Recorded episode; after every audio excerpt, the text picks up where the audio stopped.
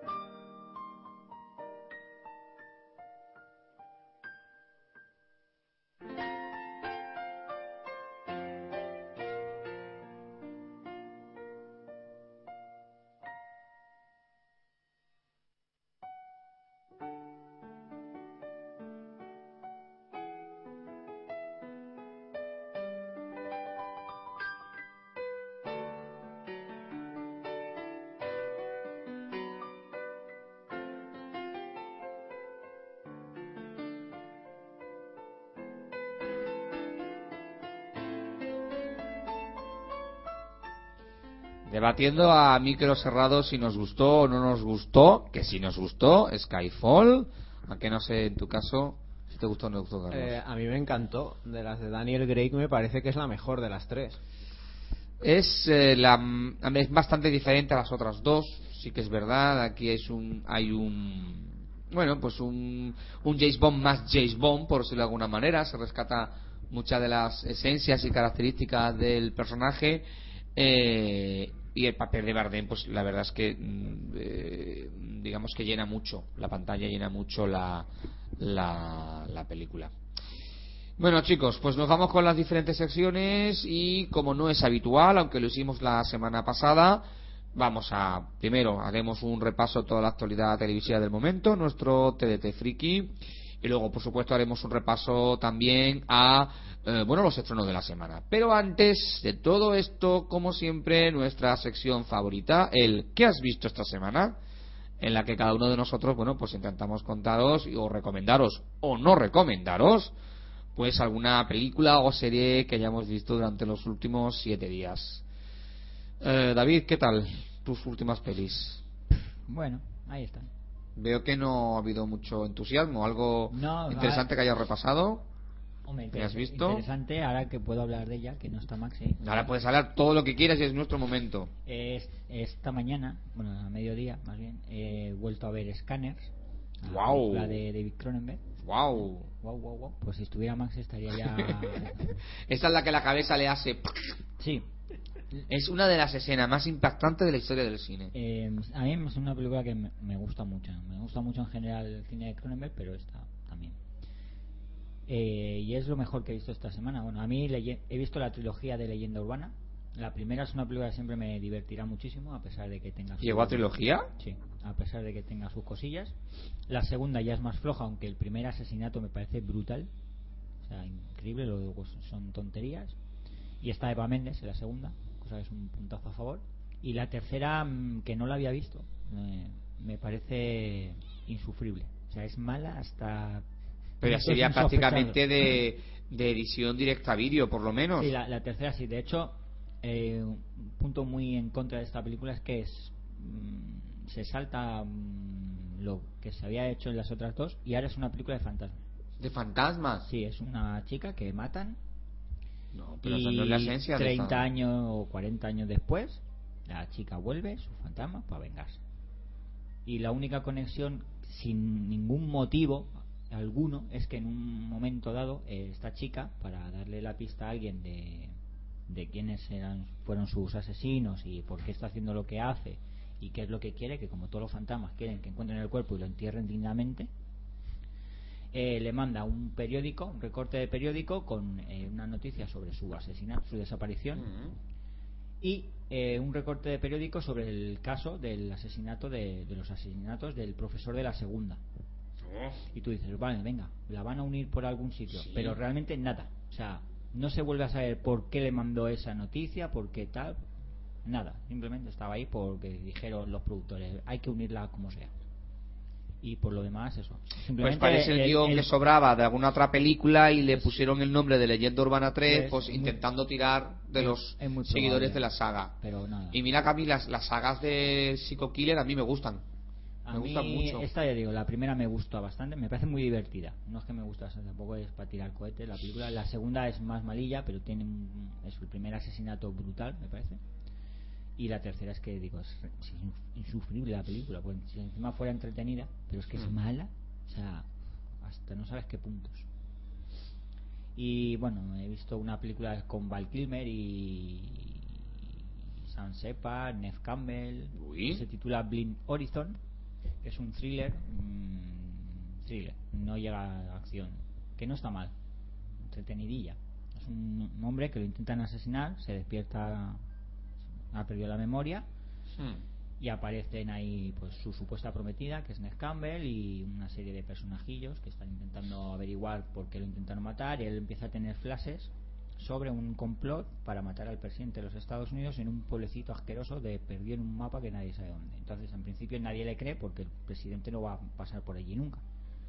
Pero poco a poco la cosa se va complicando y y, y llega al final de la peli que no lo voy a desvelar Bueno, Eh, realmente muy curiosa, no la conocía esta. no está mal la peli. No, no es para tirar cohetes, pero está bien. ¿Y tú, Carlos, algo interesante que hayas visto últimamente? Pues yo es que esta semana no he podido ver nada porque no es por resultar ni por vacilar ni nada, pero es que he estado trabajando en los dos proyectos y no he tenido tiempo ni de, ni de encender el ordenador casi. Y si queréis os digo las que he visto la semana pasada. Sí, también nos vale. Pues De- bueno, de- puedes decir todas las que has visto desde la última vez que viniste. Bueno, en cine he visto he visto la de Skyfall, que bueno, como estábamos comentando antes, a mí la de Daniel Craig me ha parecido la mejor con diferencia y de las mejores de la serie.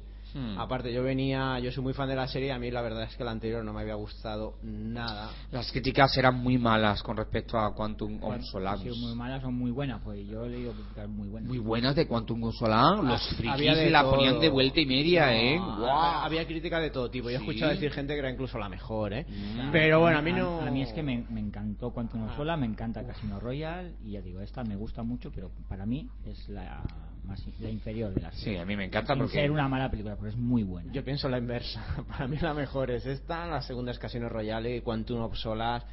A mí me parece que es muy, muy floja de guion. El malo es. El actor es muy bueno, que es el Matthew Maric, pero no, no tiene presencia. Mm, Además se ve que les pidieron una huelga de, de guionistas, por eso Es el guion es tan malo. es O sea, a mí no, no me gustó mucho esta. Yo, mírate, curiosamente, precisamente creo que esta es la peor porque el guion es inferior a los demás. Tiene mucha menos historia que los demás. Bueno, yo he discrepo, pero no podemos estar hablando de la película. Sí, podemos estar aquí toda la noche. Sí, bucos. Se han hablado de los Mercenarios 1, Mercenarios 2 y el rodaje de los Mercenarios 3, donde durante cuatro meses podemos hablar de Skyfall durante tres. Sigue, sigue. Pues fui a ver esta de Mel Gibson, la de Vacaciones en el infierno. No, no, no está mal, se deja ver. Eh, y me recordó mucho a las pelis de estas de acción de los 80 que hacía él. Es una peli que se deja ver, no. No es gran cosa, pero no, no es mala película. Está bien, está bien. Es una película que se deja ver. Está bien, está bien. Y a ver, uf, de- en el cine, desde la última vez, pues ahora mismo no lo recuerdo, sinceramente. Yo fui la última vez que fui a ver la de, justamente la de Skyfall. Fue la última. Además fui conscientemente porque quería verla, quería verla al Ajá. cine. Sí, sí, yo, yo esta la vi. Ah, bueno, sí, no. Y luego pues he visto en, en DVD, no sé si es decir en DVD o descargada. He visto, Alquilada. Alquilada. En, en pendrive. y en pendrive. Socializada. He visto... ¡Ay! ¡Qué término más bonito! Socializar cosas. socializar, sí, sí, sí, sí, sí, no, eso no es ilegal. He visto socializada, eh, bueno, un- a mí me gusta mucho el cine de género que se hacía en Italia en los 60 y en los 70, eh, tanto el policiaco como el spaghetti western o el, o el eurocrime o guiallo, como le llaman, y me vi una de Lucio Fulci de asesinatos en un pueblo que también estaba bastante, bastante bien. Ahora mismo no, es que no me acuerdo del título porque era en italiano y aquí no se llegó ni a estrenar la Me película imagino. Que tiene Lucio Fulci tiene pelis muy malas, pero esta en concreto está bastante bien. Y otra película de Humberto Lenzi que se llama El cínico, el infame y el violento, que es un polichesco bastante, bastante, bastante divertido. Y creo que ya está. Bueno, yo en mi caso ya sabéis que yo soy más de series y estoy ahora mismo con la cuarta temporada de, eh, de Fringe, altamente recomendable. Eso sí, si no habéis visto las temporadas anteriores, pues evidentemente no, no, no tiene sentido que la veáis porque ya está muy, muy dentro de, del drama. Y bueno, pues la última, no sé si la comenté, la última película de Woody Allen, que por fin la he visto, y ahora mismo no me acuerdo el nombre, la que ocurre en Roma. Dios, ¿cómo se llama? La última de la de Woody Allen en Roma. Ah, Dios. Desde Roma con no, desde Roma con No, amor. no vamos era. a ver, estoy buscando. ¿Cómo se me puede haber olvidado? Como hombre, este hombre hace una película al año. Dios, vamos a ver. ¿Qué cómo- más da si como director. Bueno, la película, pues eso es una película muy budiana. Sí es verdad que se le ha acusado muchísimo de que sus últimas películas parece que son prácticamente reportajes de cada una de las ciudades donde la está rodando. Él tiene varias ciudades fetiche, ya lo hemos visto, le encanta Italia. De hecho, una de sus últimas películas fue en Venecia, ahora mismo vuelve a ser, eh, vuelve a ser Roma. ¿Y qué ocurre? Hombre, es una película en la que la gran protagonista es Roma, sin lugar a duda. Y bueno, pues a los que nos gusta la ciudad, pues la, la hemos, la hemos disfrutado.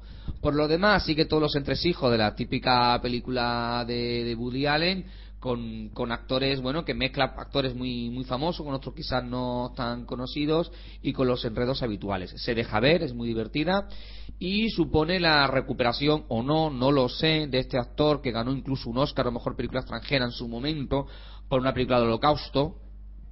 Este actor italiano tan horroroso, que este cómico italiano tan espantoso. Dios, ¿cómo se llama? Roberto Benigni. Roberto Benini que, que protagoniza una de las historias, puesto que son varias historias, no se cruzan en ningún momento, son historias diferentes, van pasando de una a otra, tres o cuatro historias de humor. Y bueno, pues Roberto Benini aquí está soportable. Y quizá es la historia más curiosa de todas las que nos plantean y trata el tema de la fama. ¿Cómo es posible que alguien se haga famoso y por qué? Y no deja de ser una interesante reflexión la que hace la que hace Woody Allen. Luego vemos a nuestra maravillosa y encantadora, eh, bueno, depende de, no creo que os encante a vosotros, Penélope Cruz, con un pequeño papelito bastante, bastante simpático en esta película. Y bueno, para los que os guste Woody Allen y sus últimas películas, bueno, pues eh, os la recomendamos. Aunque esta es inferior a la última, esta que transcurría en París y que aquello era un derroche absoluto de imaginación, eh, que hizo ahora una- unas cosas de eh, la película anterior a esta creo que es la que transcurría en París, que era absolutamente eh, divertidísima porque esa sí era extraordinariamente, extraordinariamente Medianoche en París, Midnight in Paris, divertidísima. Sí, creo que le dieron el Oscar, ¿no? Mejor guion a esta. Era muy, muy, muy divertida porque era muy imaginativa. Ese viaje en el tiempo al París de los años 30, al París de finales del 19, cómo podías ver a Adrian Brody haciendo de Picasso, eh, eh, esos personajes históricos que se entremezclaban y además era pues una fábula absoluta, puesto que, bueno, él viajaba, un señor en el siglo XXI viajaba al París de los años 30 del siglo anterior y tampoco daba ninguna explicación, porque cogía un taxi y se iba, ¿no? Y ese mundo casi surrealista que Woody Allen, por cierto, eh, repite en esta, en esta película, puesto que en, en esa última película, eh, A Roma con Amor, también hay, eh, en este caso no hay viajes en el tiempo, pero sí fantasmas. Hay un determinado personaje real de la película que en un momento dado se convierte en un fantasma de uno de los otros personajes de la película y entra y sale este personaje real de la otra historia como un fantasma, pero no se aclara en ningún momento. Y tampoco es un fantasma puesto que los protagonistas lo, lo ven lo están viendo y actúa un poco como voz de la conciencia. Ya os digo, si os gustan las películas de Woody Allen y las últimas son muy, muy imaginativas, bueno, pues os recomendamos a Roma con Amor. Y si os queréis más imaginación, pues la anterior, Medianoche en París, que esta ya es una pequeña obra maestra. Así que son las super recomendaciones de esta de esta sesión del que has visto el que has visto hoy. Por cierto, estamos en directo, así que si nos quieres enviar tus recomendaciones de que has visto hoy, pues nos puedes escribir ahora mismo a artegalia.gmail.com que estamos justamente en directo. Un poquito de música, David, y pronto empezamos nuestra sesión de tele.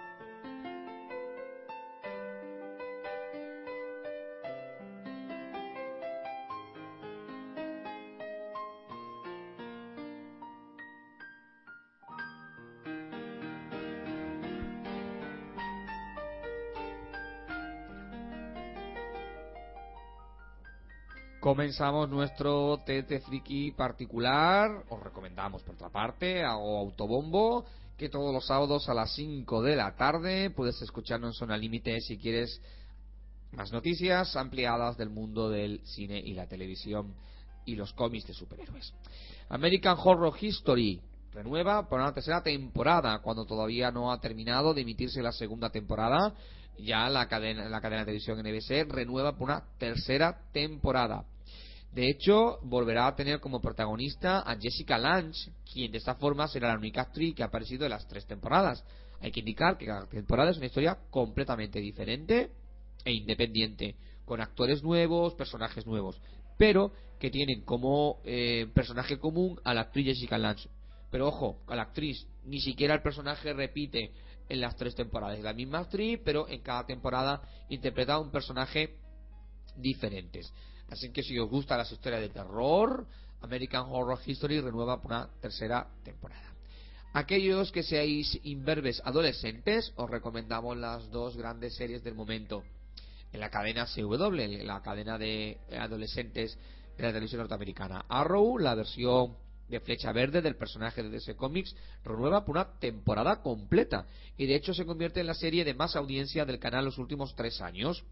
Arrow da una visión bastante oscura del personaje de Flecha Verde, un poco recuperando la oscuridad ya vista en las últimas temporadas de Smallville. De hecho, las, dos series se parecen bastante.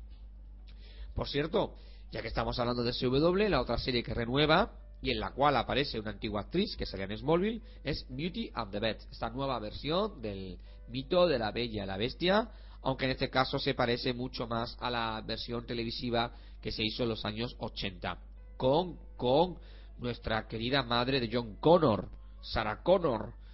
¿Cómo se llama esta actriz? Dios mío. Linda Hamilton. Linda Hamilton. Hola, Linda. ¿Qué será de ti? Ay, sí, del otro día te vi. Qué fea, por Dios. ¿La viste? ¿Cenaste con ella o algo? No, pusieron una foto de esta de ella demacrado. Salió el John Connor de Terminator 2. Horroroso, un tío gordo, fofo. La farlopa. ¡Qué horror, qué espanto! ¿Qué te pasa a ti con Edward Furlong? Está enorme. No cabe en su ha crecido. Pero enorme no de altura. pero Dios, está horrible. Pero es que Linda Hamilton, nena, estírate, hazte algo. O sea, si, si se operan las criticamos. Si no se operan las criticamos. Entonces, Ella puede, yo no. Bueno, ¿para qué cuento de qué hablo de Terminator? Bueno, Beat and the Beds está protagonizada, ya sabéis, por Christy Kurtz ¿Qué? qué? Kirst, La Lana Land de Smallville. Christine Kreu. Kreu. No lo compliques tanto. Pues es que es muy complicado, que son dos K seguidas. Uf, fíjate. Que es la actual protagonista, es la bella de esta nueva versión de La Bella y la Bestia. Sí es cierto que no tiene la audiencia de Arrow, pero bueno, va detrás de crónicas vampíricas en su emisión en Estados Unidos y eso ayuda. Si os gusta la serie de ciencia ficción, estáis de enhorabuena, ya que el canal Sci-Fi renueva para una cuarta temporada de tres episodios de la serie Heaven. Pues, pues una serie de temas de fantasía y ciencia ficción y de nuevo Heaven se convierte junto con Almacén 13 en la serie más antigua que actualmente se está emitiendo en el canal Sci-Fi de Estados Unidos. Y una de las series más extrañas de la televisión norteamericana que se llama Wilfred, que no sé si alguno de vosotros lo habéis visto, que está protagonizada por el nada más y nada menos que por este hobbit pequeñito que había por ahí en la, en- la saga esta de los anillos, el, el- el este, Había el cuatro. Frodo este, El, el Elijah Wood. Good. Señor Frodo, señor Frodo, señor Frodo. Eh, le quiero mucho. Sí. Llévate al anillo, coño. Pues tiene una serie rarísima que se emite en el canal FX de Estados Unidos. Es que Elian Hood tiene un problema. Se cree que es un perro. Y va disfrazado de perro.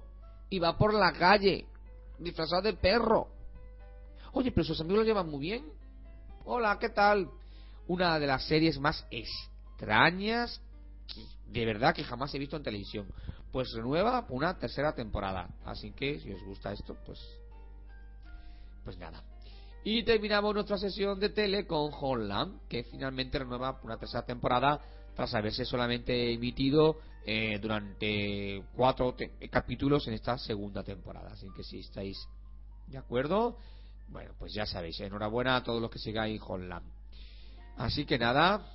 Ah, por cierto, si os gusta Pretty Liars, Pequeñas Mentirosas, la cadena ABC Family encarga 24 nuevos capítulos. Si os gustan estas series de intrigas femeninas, con chicas malas, todas muy monas, haciéndose las puñetas las unas a las otras, Pretty Lies, Pequeñas Mentirosas es vuestra serie. Y hasta aquí nuestra sesión de TDT Friki. Y es el momento que nosotros nos callemos y dejemos hablar a nuestro invitado. En unos segundos.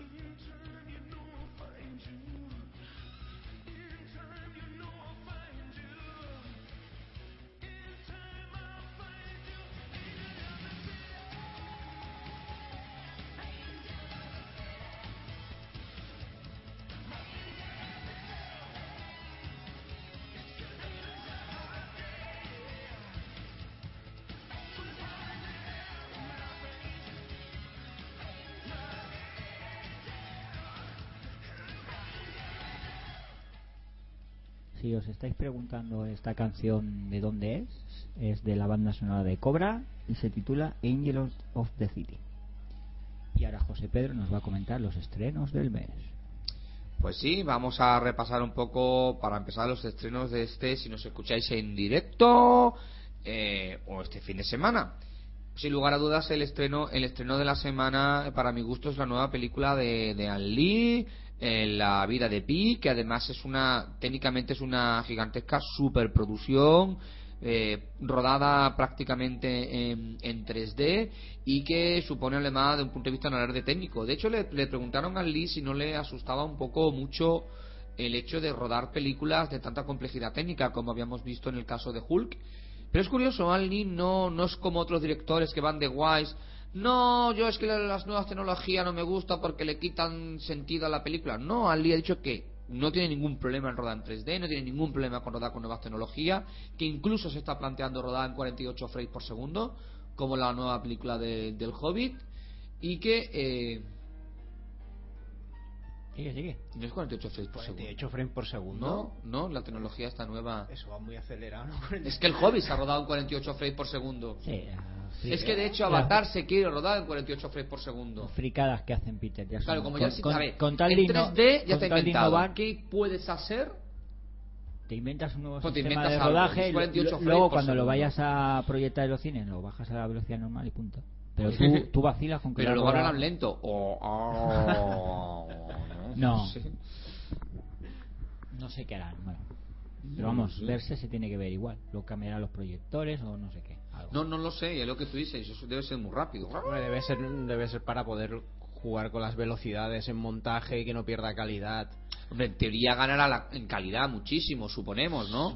Lo supongo por eso, porque si no otra explicación no le veo a que filme en esa velocidad. Bueno, lo cierto es que en principio la, la vida de Pi narra pues la odisea de un chaval, un naufragio en mitad del Océano Pacífico donde un joven indio, Pi, hijo de un guardia del show que viajaba de la India a Canadá, pues se encuentra en un bote salvavidas junto con un único superviviente, un tigre. A partir de ahí tendrán que pasar, bueno, pues mil vicitudes. Lo cierto es que la crítica está siendo bastante positiva, ¿no? Hay gente que la califican de auténtico logro milagroso de narrativa y un hito de lo- maestría lo visual. milagro es que el tigre no se coma al niño en 10 minutos. Es una película delicada y con un elevado grado de lirismo, solo comparable a la de un poeta. No ves la película, la vives. Ahí queda eso. Sé- A los tres cuartos de hora la película da un giro de 180 grados y toda quiere un gran significado. el- una el hora de tigre se come al sensaciones. No, es- habían muerto todos y estaban en una isla. Estaban todos muertos. Eso es perdido. Sí, pues esto. Que por cierto han encontrado la isla de perdidos. ¿Eh, ¿Qué pasa? ¿No sabían dónde rodaban? No, iban a por la peli, iban a por la isla y cuando llegaron allí no estaba, pero estaba en los mapas. Bueno, pues una película bastante espectacular, La vida de Pi, bella, conmovedora, pero absolutamente desesperada, aunque eso sí, perfecto. La gente además califica que el 3D no se sale a la pantalla, sino que tira de ti hacia ella, en un vértigo entre el horror y la, la poesía. Una de esas películas que no se olvidarán fácilmente. Vemos que una crítica bastante Bueno, buena. No sé vosotros qué os interesa os plantea. Lo mismo que dijeron de Tigre y Dragón, que era una película anterior suya y ahora ya nadie se acuerda de esa película. A ver si es verdad. Tú, David, de Al Lee, ¿qué tal? Yo a Lee, que me gusta un huevo, eh, Hulk y las demás, pues bien, están bien. Hombre. Las que he visto, tampoco he visto mucho. Pero que Van Mountain es muy buena película. Y Hulk, tanto que se metieron con ella, también es muy buena película. Y Luz, Luz, Luz Caution también es muy buena. Pero a mí, por ejemplo, es que la de Tigre y Dragón, a mí eh, me pareció un coñazo. no sé a los demás, pero yo me aburrí bastante. Pues sí, un poquito, la verdad, para que no me puedo engañar. Lo que pasa es que, claro, es muy poética, muy visual. Muy aburrida. Muy An Lee. Ah, sí, mira, la de Cabalga con el Diablo, es de él, también me gustó mucho. Sí. Es muy lenta, pero me gustó. Vemos que Al Lee eres un poquito lento, nene, pavila. Bueno, se nota que nos estamos acercando a fechas navideñas porque tenemos dos estrenos prácticamente dirigidos al público infantil juvenil y hablamos de la última película de DreamWorks, El origen de los guardianes, y que supone la- una, bueno, la nueva, la nueva incursión de esta cadena.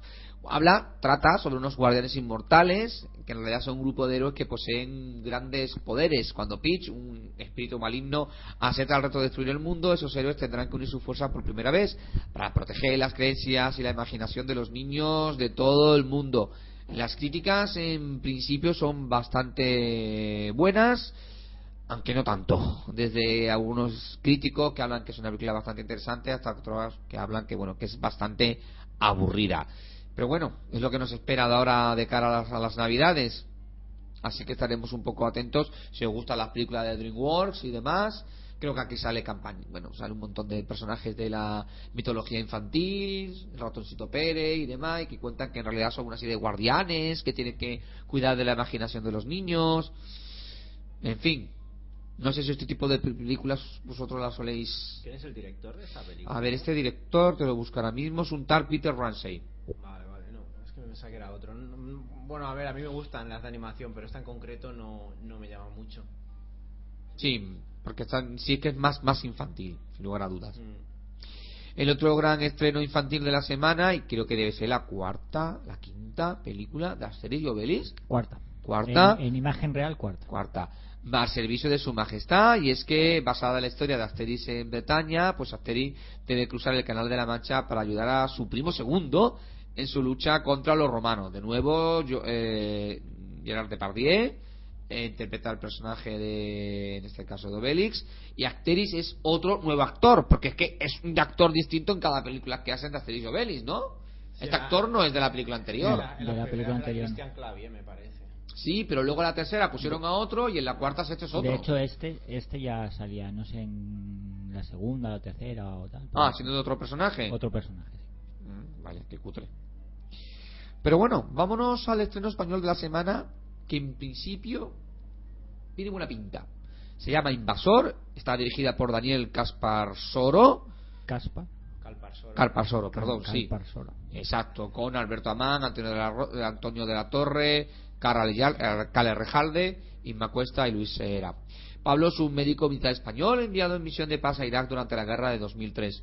En una salida rutinaria, su convoy es atacado en el desierto y él y su amigo Diego logran refugiarse en una casa deshabitada, pero se ven envueltos en un conflicto que pone sus vidas en peligro. En principio las críticas son bastante, bastante buenas, una excelente interpretación según la crítica y que según algunos dicen que bueno que tiene un cierto deje a la saga de Bohr tanto en montaje como en planificación. Aunque también es verdad que recoge mucho de las intrigas conspiranoicas de las películas de los años 70 así que bueno estaremos un poco atenta a la película, sobre todo, bueno, pues hacía tiempo que no habíamos sacado a Alejalde en, cine o hace poco. poco tiempo. ¿Poco tiempo? Ah, sí, porque Carla Alejalde debería estar en su casa pegando patatas en haciendo cine. No, veo, que no te entusiasma mucho. No.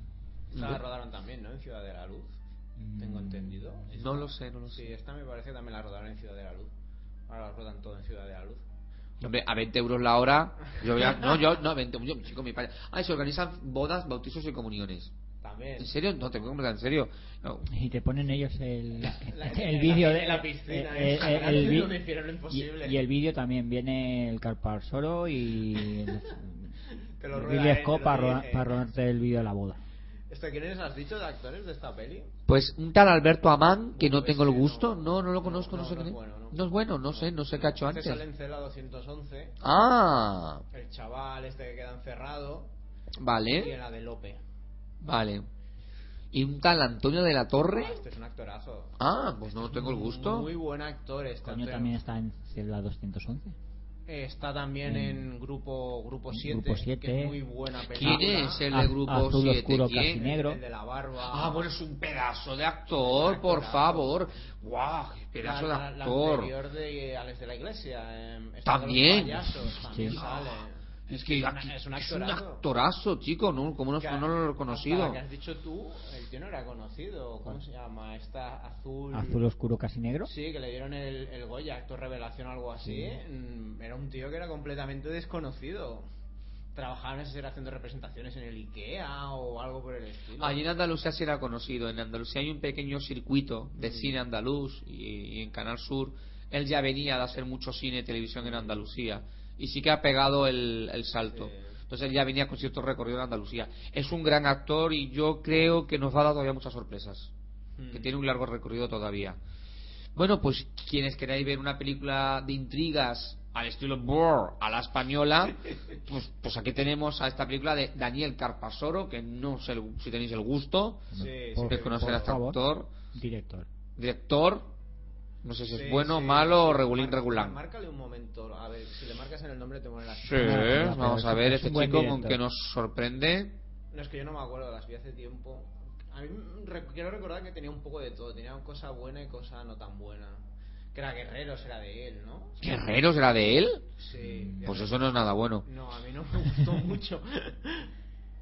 Estaba casado con la Najwa Nimri, creo que estuvieron. Él hizo la I, vale, ha hecho mucha te- mucha te- mucha telemovie. No, pero. No, mira, película, mira la película. mira lo En películas, vamos a ver, pues aquí en películas no me sale Ausente de 2005. Ausentes. No, es que se tiró muchos años sin hacer. Es que ha hecho televisión después. El No. castigo, La ira e Inocente, todo para televisión y de verdad es la primera película desde el 2005, ¿eh? Según la información Sí, que yo tengo aquí, ¿eh? Se ha tirado mucho tiempo sin hacer cine, ese hombre. Pero ojito, ojito, que pega el gran salto y se va nada más y nada menos que a Estados Unidos porque va a ser una película con Hayden Christensen en el 2003 de Call, que yo creo que debe ser una nueva versión de La Niebla. ¿Qué dice? ¿Más? Lo que te estoy contando, de Call, con Hayden Christensen para el 2013. Pero Niebla no es Fog. Ya, pero en la portada, a ver, esto me ha dejado muy intrigado, vamos a buscar in- información. Por lo demás, ya te digo, ha hecho muchas teleseries para televisión y anteriormente películas como Asfalto, Guerreros, efectivamente, Ausentes, A Ciega, Pasajes o Salto al Vacío. ¡Ah, Salto al Vacío! Y Asfalto, Asfalto creo que es la que sale también su, bueno, cuando está ella, que era Naya Rimi, está muy Sí, bien. esa Naya. Vale, vale, no es tan malo, vale, bueno. Tiene un poco de todo. Tiene un... Sí que es verdad que las telemovies estas, hombre, son, son teleseries interesantes. Creo que la del castigo Hay que comer y tener... Ya, o la de la ira, o no sé, no tiene mucho. Tiene que comer. A ver, 2013, The Call. The Call es un survival. la leyenda. Ah, la leyenda del Wendigo. El fin ¿De, nos de conta- quién? ¿La leyenda de quién? Sí, el Wendigo es una especie de, de, de monstruo peludo que vive por Canadá y que se alimenta Sí. de la gente comiéndose. Sí, sí. Y el film narra como siete. ¡Ay, por favor! Siete amigos que se van a un bosque. Pero de pronto se dan cuenta que hay un monstruo horripilante que se los quiere comer. Vaya por Dios, no hay cobertura, nos hemos quedado sin gasolina. Nene. ¡Ay! Pero será peor el hambre las ansias asesinas de matarse unos a otros o el misterioso Wendigo que viene a comérsela.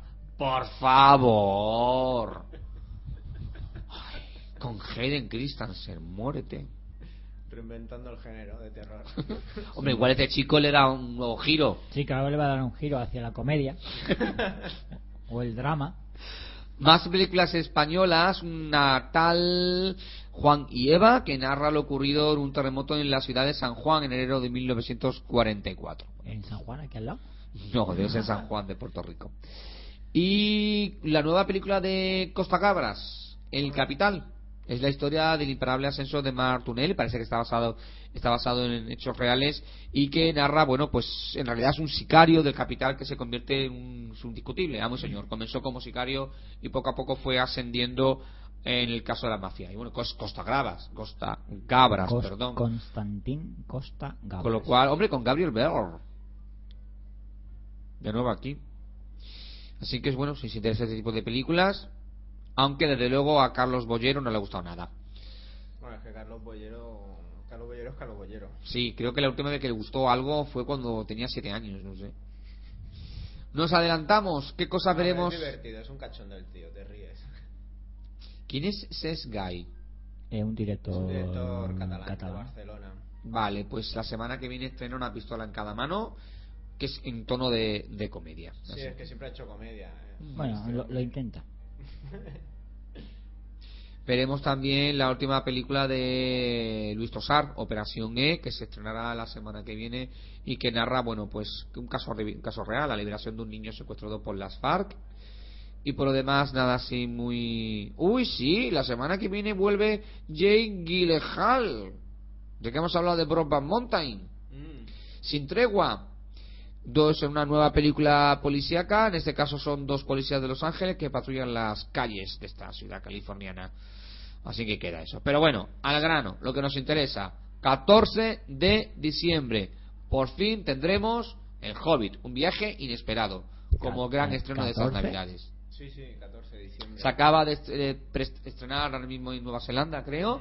Me ha sorprendido, yo pensé que la película iba a tardar más, pero de pronto está prácticamente, bueno, que se frena Ya prácticamente en dos semanas. Por lo menos. No Sí, sé cómo bueno, lo han en, hecho. en El Señor Ha de los sido- Anillos también lo hicieron así. Iban rodando y montando. Ujú.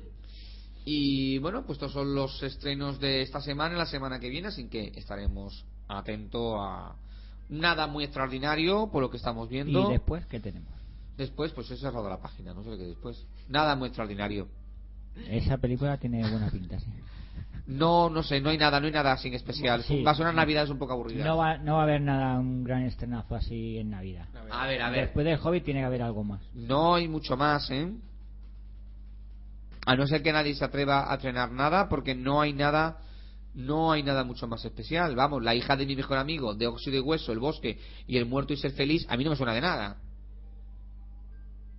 No hay nada muy especial. No sé si por ahí David ves algo para las próximas semanas. No, yo no- eh, me sorprende que no hay nada, no hay nada muy especial para estas navidades. O directamente Ah. han tirado, han tirado la, la toalla, o no hay nada muy especial. Vamos a investigar un poco. Ah. Porque ya digo que parece ser que no hay nada extraordinario. Pues sí, vamos a vamos para acá a ver si vemos algo algo por aquí Sí, porque, especial. eh, ahora que has comentado lo del Hobbit, es, a ver, yo lo leí hace ya unos años, pero quiero recordar que era un libro que no llegaba a las 300 páginas. Eh, concretamente tiene 200, que yo sí lo he leído. Pero si es que es una novelita mm, Sí, simple para pasar el rato, no, no, no da más de sí. Iban a sacar una trilogía, parece. O sea, primero dijo que la intención era hacer dos películas, que yo ya me quedé un poco así. Y ahora se está comenzando a decir que era una trilogía. Es una trilogía. Y aparte, luego tenía el proyecto a medias con Spielberg de, de hacer una trilogía de las películas también de Tintín. Sí, pero yo no sé si esa la No, no, no ha funcionado no ha muy bien. funcionado muy bien, con lo cual no sé si se atreverán. Chicos, lo único interesante de estrenos de verdad para estas navidades son los miserables. De verdad. Va a ser las Mm, navidades tenemos el- más tristes que No, recuerdo. El cuerpo, con película española, thriller, Belén Rueda. con Belén Rueda. Y Hugo Silva. eh, ¡Wow! El alucinante mundo de Norman, que yo sé que la ha visto y dice que es muy divertida y muy buena la película. Hmm. Las sesiones con Helen Hunt. Esto, esta película tiene un puntito a lo mar adentro, pero llevándosela más a la comedia. Madre mía, adentro. Eh, una película infantil que se titula Romper Ralph, que tiene muy buena pinta. Eh, un, un documental sobre Woody Allen, para que les pueda interesar. Espeluznante.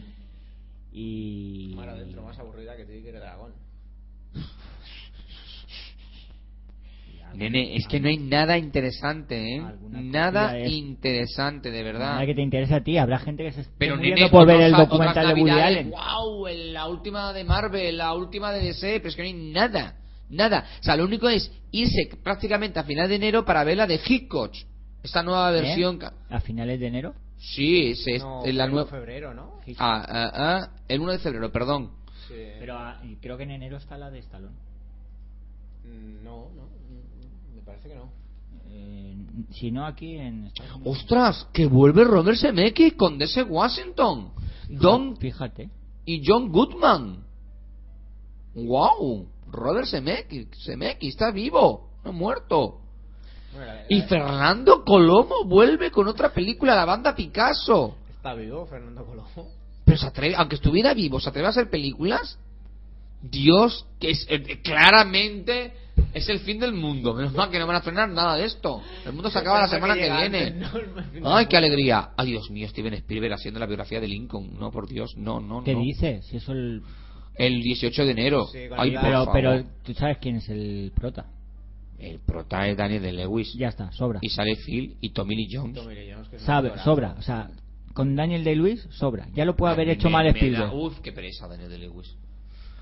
Uf, qué pereza. Bueno, la de Hitchcock, que es eh, Anthony Hopkins. ¿quién Anthony de- Hopkins. Sí, Anthony y- Hopkins y Scarlett Johansson. y Scarlett Johansson. Haciendo de la que. El tráiler que está en inglés es, ¿De la que qué? está muy bien. de la... ¿Y cómo se llama? Vivian- ¿Cómo se llamaba?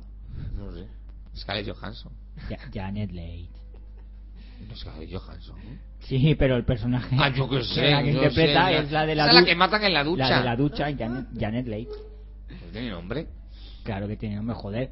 Era una superestrella en su momento. Hija Por mía. mucho que tú te hayas olvidado de ella. Yo desde luego me olvidé de ella. Ah, esto es como cuando mataron a a, a ese señor en los primeros 10 minutos de la película. Cuando va a rescatar un avión secuestrado por terroristas. Ah. Y uno dice, ¿ya lo han matado? Llevamos 10 minutos de película. Jean-Claude Van Damme, no, el otro. El el- Seagal.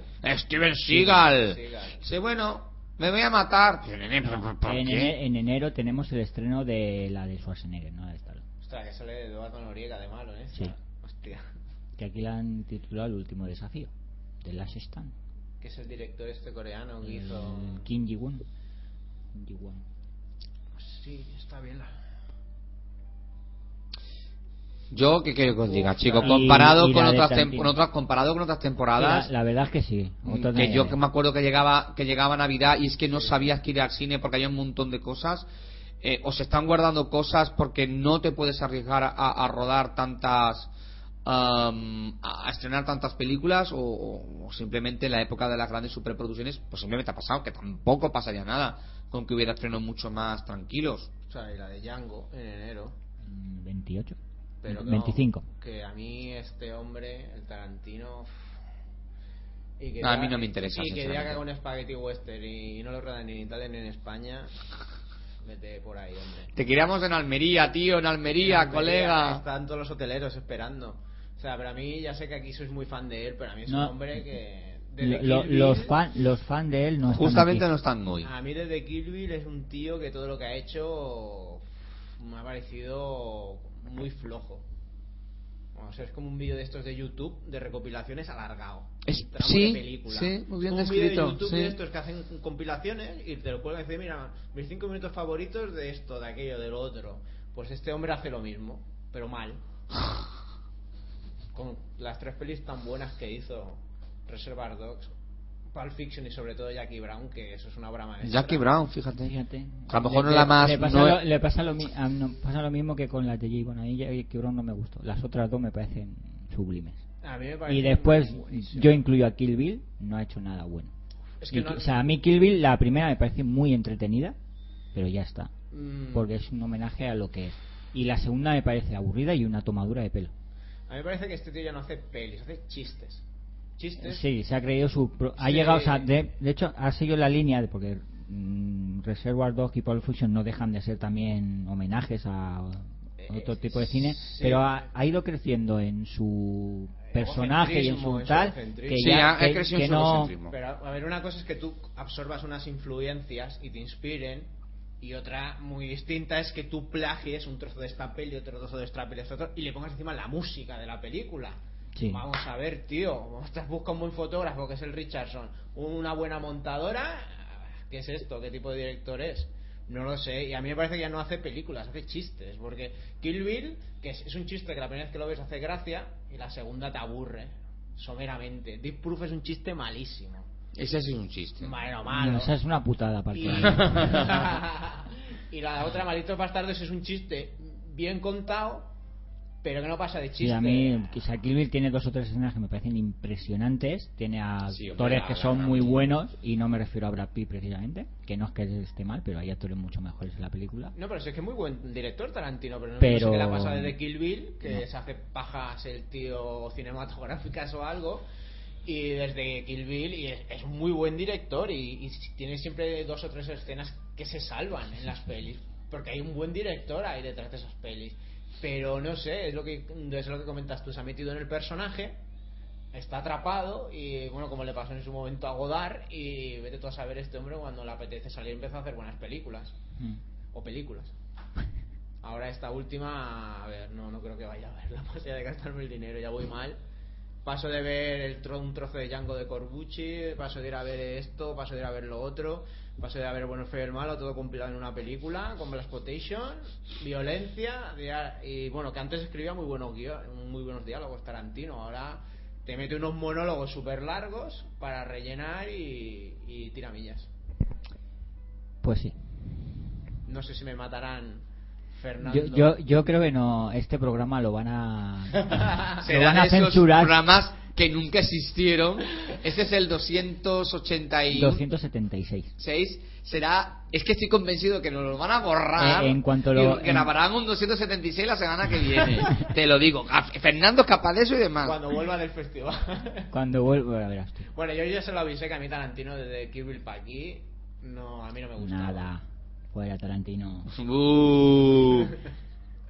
bueno es el momento ya Carlos de que hablemos más de tus proyectos y de bueno preguntarte en qué, en qué líos qué nuevos líos andas metido Pues, y qué tienes previsto para esta temporada Pues, pues, a ver, yo... Vale, intenta ordenar, intenta ordenar Eh, el, todo lo- lo- todas las movidas. Yo vine hace tres semanas o así, puede ser. Sí. Y comenté que estaba trabajando en un documental Ah, y en... y- en- bueno, bueno, el documental de hecho estoy grabando desde agosto todavía.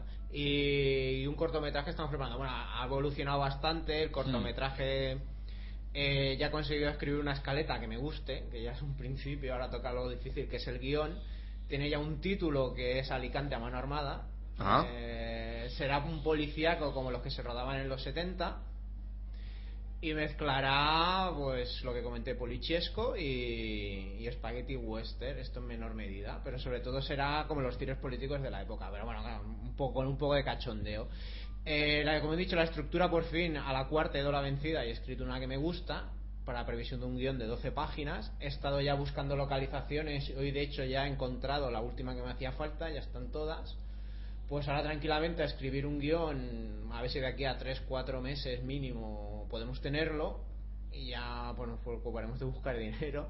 Pero bueno, ya teniendo una escaleta que, que es difícil, ahora toca centrarse en el guion, que es lo más, para mí yo creo que lo más difícil de todo el proceso de, de crear un, un- una obra, un cortometraje, por ejemplo. más que buscar actores, más que buscar localizaciones. Es que tener un buen guion y bien estructurado y bien escrito es muy muy complicado, pero muchísimo, eh, muchísimo. A mí a mí me encanta, eh, todo el proceso este. De hecho me gusta más el proceso de prepararlo, luego rodándolo, Sí. rodándolo me divierto, pero el hecho de hostia que, que parece que no lo voy a conseguir, que no lo voy a conseguir, pero sigo luchando y al final consigo levantar el proyecto, eso es todo muy divertido.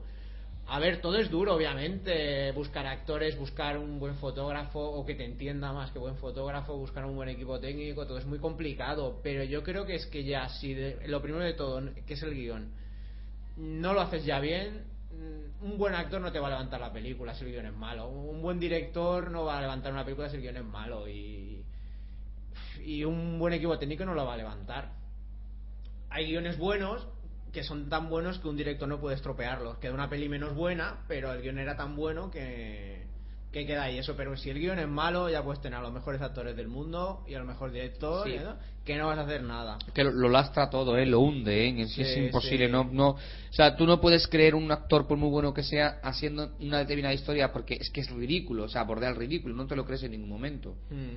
Y nada, pues en eso estamos. Ya digo, ha ha costado pues unos cuatro meses conseguir la escaleta idónea, encontrarla por mi parte y ahora pues nada, buscaré un guionista y nos pondremos con la parte realmente complicada. Nos estaremos pues de tres a cinco meses para escribir el guion y a ver si podemos tenerlo terminado para antes de Semana Santa y empezar a rodar antes de que llegue el verano. Ya es la idea que tenemos. Ujú. También he estado yendo a mirar localizaciones porque a mí me ayuda muchísimo ver una locación que me convence para mm, coger la atmósfera de lo que tienes que escribir. Eso a mí Ujú. personalmente me ayuda bastante. Aquí en la provincia de Alicante, a un sitio que ya. Se va a rodar todo en la ciudad de Alicante. Ah, todo en la ciudad. Todo, todo, todo. Quitando una parte que es la que he ido hoy, que he encontrado, que me ha encantado. Eh, porque yo es que soy de Barcelona y hay ciertas mm, localizaciones que no las tenemos allí. Por eso a lo mejor aquí o alguien que está aquí lo ve más normal, pero a mí me encanta, me fascina. Y las he encontrado y quitando eso que es a 15 minutos en coche de, de Alicante ciudad, el resto es todo... Es que va a ser bastante urbano, realmente. El- Sí, sí, sí. es un thriller policíaco, va a ser bastante urbano, quitando este último sitio donde ocurre el tramo final del cortometraje, eh, va a ser todo bastante, bastante urbano. Es la idea que tenemos. Cámara en mano, rodando cámara en mano. sin Qué permisos, chulo. Eh, como se hacía en los 70, algún que otro zoom intentando que no se quede muy mal. Y nada, pues ahí estamos dándole vueltas y vueltas y vueltas. Y lo otro es un documental que, co- que comenté, que la gente se le suele crear muchos prejuicios. Eh, trata el tema de la gente que se dedica a explorar lugares abandonados. Entonces, claro, la gente se ríe. Pero claro, yo te digo... Yo me he reído porque es que- es que, la- hace, un- hace una semana justo me pasó una pequeña experiencia mirando uno de estos sitios eh, abandonados. Sí. Al que yo soy aficionado a ir a sitios así. Bueno, de hecho, la última de James Bond sale la isla de Hashima. Es un lugar sí. abandonado. Sí, que yo cuando vi la película dije, ostras, Busca isla de Hashima. y es real. Sí, es una Sí. isla, era una fábrica o algo así. Entonces, claro, la- yo recuerdo que cuando yo lo comento el tema se ríen. Digo, claro, pero yo sí te cuento que yo no voy a ver una masía grafiteada, que voy a ver un laboratorio que lleva 20 años cerrado y abandonado y está todo dentro, a lo mejor no te ríes tanto de mí. Y cuando te digo que esa gente que va a estos sitios tiene unas normas, tiene unas reglas, yo los veo como una especie de arqueólogos modernos, porque tienen prohibido robar, tienen prohibido entrar y romper una cerradura, archivan todo lo que encuentran, les gusta volver, ellos no interfieren nunca en el lugar, pero les gusta ir volviendo para ver cómo ha ido cambiando. Entonces esto fue un documental que yo hice hace cinco años, que se llama Exploradores del Olvido, y ahora estoy haciendo la segunda parte, que va a ser largometraje, y lo estamos rodando, bueno, ya hemos ido a cuatro países de Europa a rodarlo. Ostras, bueno, es un proyecto, Sí, un y- proyecto importante. se titula Buscadores del Olvido. Ahora para diciembre esperamos tenerle ya el teaser montado y la página oficial. Y ahora mismo llevo, bueno, para ser hay gente que rueda mucho más. Yo es que mm, no ruedo tanto. Llevo de momento 17 horas rodadas. Pero hay gente que cuando rueda documental rueda muchísimo más. Entonces, pues el último viaje ya estamos en un duro y lo conseguimos financiar vendiendo camisetas oficiales. Nos conseguimos ir a, a un país de Europa no muy lejos de aquí de España. Y ahora pues estamos dándole vueltas a ver cómo podemos convencer a la gente para que nos compre algo lo que se nos preste dinero. Y con este viaje ya hemos terminado. Y ya puedo dedicarle el montaje dedicar tiempo al montaje. Ahora es esto, estamos diseñando el teaser, el trailer teaser, lo estamos diseñando, estamos el, el, el cartel oficial de la película, porque le estimamos una duración de 60 80 minutos por guion, por guion técnico que le hemos hecho al documental. Estamos diseñando el cartel oficial también y veremos qué hacemos si al final hacemos crowdfunding o encontramos a alguien que nos preste el dinero porque ya no se nos empiezan un poco a agotar un poco las ideas de cómo pedir pasta y vamos a tener que acabar después yendo al crowdfunding como hace la mayoría de gente que tampoco lo veo mal pero es eso, buscadores del olvido ya sabéis en, en diciembre si lo buscáis a finales de diciembre encontraréis la página oficial Bueno, pues, ¿te parece poco? no, yo estoy súper contento ¿Y esto de novedades sangrientas, de dónde salía? Eh, lo de Navidades Sangrientas es el festival de Manolito Ah, Motosierra, vale, del cual ahora hablaremos. Ahora hablaremos. Comentaremos su programación.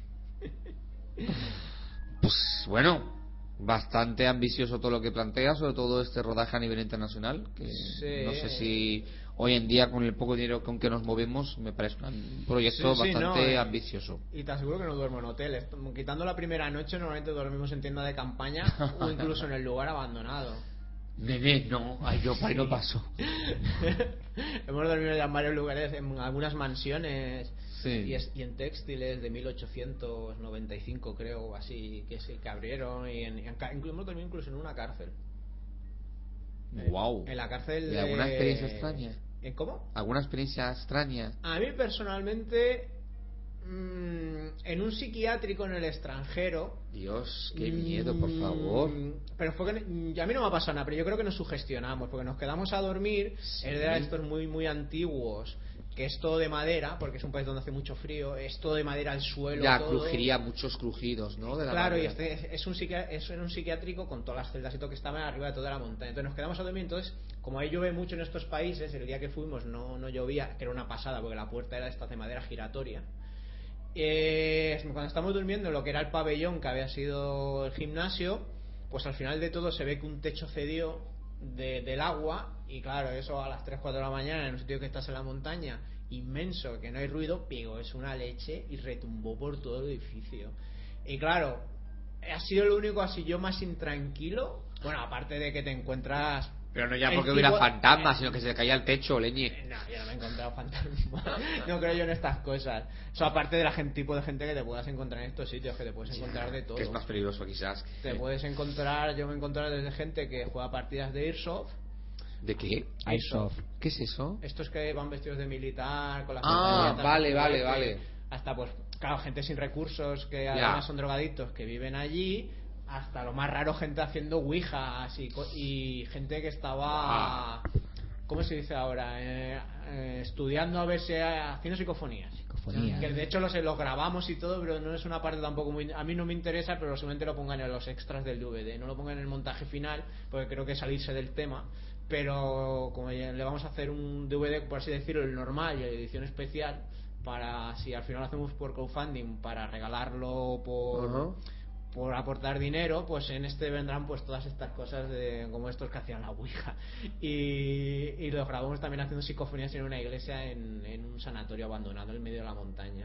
Claro, es que tenemos tanto material que y hay algunos que se salen de tema, pero lo grabamos por curioso. Y eso se va para, para, para los extras. Bueno, pues desde aquí, desde el Sunset Boulevard, estaremos realmente muy pendientes. David, coméntanos para otro lado. Navidades sangrientas en el próximo viernes 7 y el sábado 8. Es un festival que ya se viene celebrando desde hace algunos años en Alicante, eh, organizado por Manolito Motosierra, si no me equivoco. Bueno, él está. No sé si, lo si hay alguien más con él o no, pero bueno, él está seguro. El viernes 7 la programación es a las, de las 5 a las 8 y media de la tarde en el claustro, en la calle Labradores. No recuerdo ahora el número, pero se ve, es fácil reconocerlo. Eh, pues habrá maquillaje para zombie, para la gente que se presente. Eh, aquí pone las bodas zombies, que no sé qué será exactamente. Se proyectarán con cortometrajes, con animación a cargo del grupo Tanto Rollo para esto. Y a las 9 en el pub de en el pub Cure, en- esto está en la calle García Morato, en el casco antiguo de Alicante, un concierto especial Zombie Ramones. Y el sábado 8 tenemos proyecciones de cortos fuera de concurso a las 12 de la mañana, eh, todo, bueno, todo esto del sábado en mixtos, en la calle Maestro Marqués 70. A las 2 de la tarde, proyección de la película Mr. Briggs, a Heavy Metal Murder Musical. Ahí está el título. Eh, para los que se asusten con la hora de las 2 de la tarde, habrá un pisco labis para los que vayan a la proyección de la película. A las 4, seccio- eh, proyección de cortos de la sección Esos Tremendos Cortos, con votación popular, y el que más votos obtenga le darán premio. A las 5 de la tarde, encuentro con Manuel Valencia, presentación del fanzine 200 2000 maníacos número 43 y proyección de la película Manolín. A las seis y media, proyección de cortos de la sección oficial 2012, también con votación popular. A las ocho y media, proyección de cortos de la sección Alicante Fantástica. Y a las nueve y media, la entrega de premios. Y a partir de las 10, fiesta de clausura en el pub El Tributo, que está en la calle Capitán Segarra 43. Eh, ¿Te parece poco, David? Mm, Realmente está- espectacular, Está, ¿eh? muy condensado todo Sí. en, en dos días, pero está muy bien. La verdad es que otros años yo he estado por allí y las proyecciones han sido muy interesantes. Es un orgullo para Alicante tener este tipo de festival, ¿eh? Sí. De los que no se hacen ya, ¿eh? Sí, porque Para que nada. está cayendo, que Por no eso más digo, que tienen desaparecer festivales. Uno tras otro, ¿eh? Sí, sí, sí. Y los que sobreviven reduciendo, que a veces yo casi prefiero que, lo- que no lo hubieran hecho. Porque para hacerlo mal, mejor no. Pues bueno, todo aquel que le guste el cine de terror, gore, fantástico, ya sabe, los vi- viernes 7 y el sábado 8. Eh, puede visitar también la página web que es navidadesangrientas.blogspot.com.es o eso por Sí, es .com.es. Es muy extraño. Blogspot, no sé por qué te hace eso. Si lo dejas en .com también entras, ¿eh? Vale, pues ahí podéis mirar la programación con más detenimiento y todas las actividades que se van a programar para esto este fin- el próximo fin de semana, viernes 7 y sábado 8. Pues un programa muy completito el que hemos tenido esta semana. Un programa muy especial. Fernando, por favor, no nos borres. El programa 280 y- 276 existió y existe. Conociendo a Fernando nos va a borrar Divox. No te Sí, enfades, en- Fernando, en con lo que he dicho de Tarantino.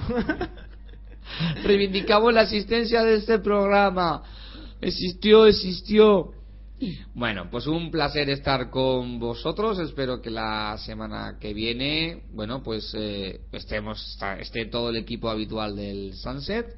Programa muy curioso el de esta semana, Bueno. pero que lo hayáis disfrutado. No sé yo. No sé. Veo cara de incredulidad en, por No, parte no. de David. Es que sabes que nuestra agenda está un poco apretada y a lo mejor. Dios mío, pensé que parecéis Steven Spielberg. Lleváis 7.000 rodajes, No, pero solo, todos. solo uno. Solo uno. Lo que Bueno, pasa que bueno. es de mucho. Un proyecto importante. Ya, ya, ya. Bueno, coméntalo, que se sepa bien. Si se puede comentar algo, vamos. Nada, pues que seguimos con el rodaje de Amor y otras desgracias y creo que la semana que viene hay rodaje. No sé si podremos venir, grabaremos en otro momento o ¿Y qué tal va? ¿Cómo lleváis? Que eran 16 segmentos, ¿no? 16 segmentos, se llevan rodados 12 Ah, muy bien. hasta el día de hoy, este fin de semana será el 13.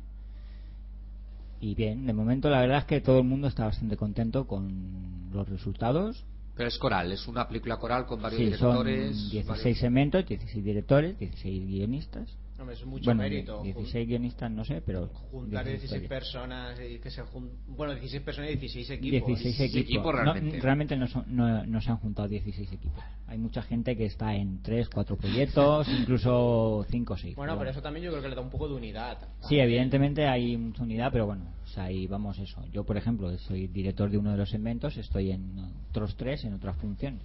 Hombre, bastante- a mí yo cuando lo escuché por primera vez lo veo bastante interesante, ciertamente. Sí, la, la verdad es que sí, hay historias de todo tipo, de y bueno, creo que el resultado va a ser como mínimo curioso y muy digno. Hablando de Tarantino, de sus mix y todo esto, esto es como una poco como un recopilatorio de los que más gente que más se mueve del cine de Alicante, ¿no? En esta película. Más o menos, sí.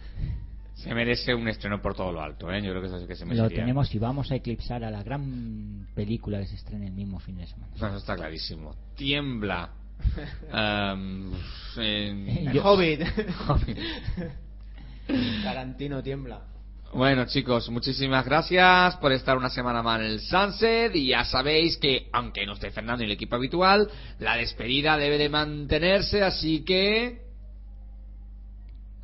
Adiós.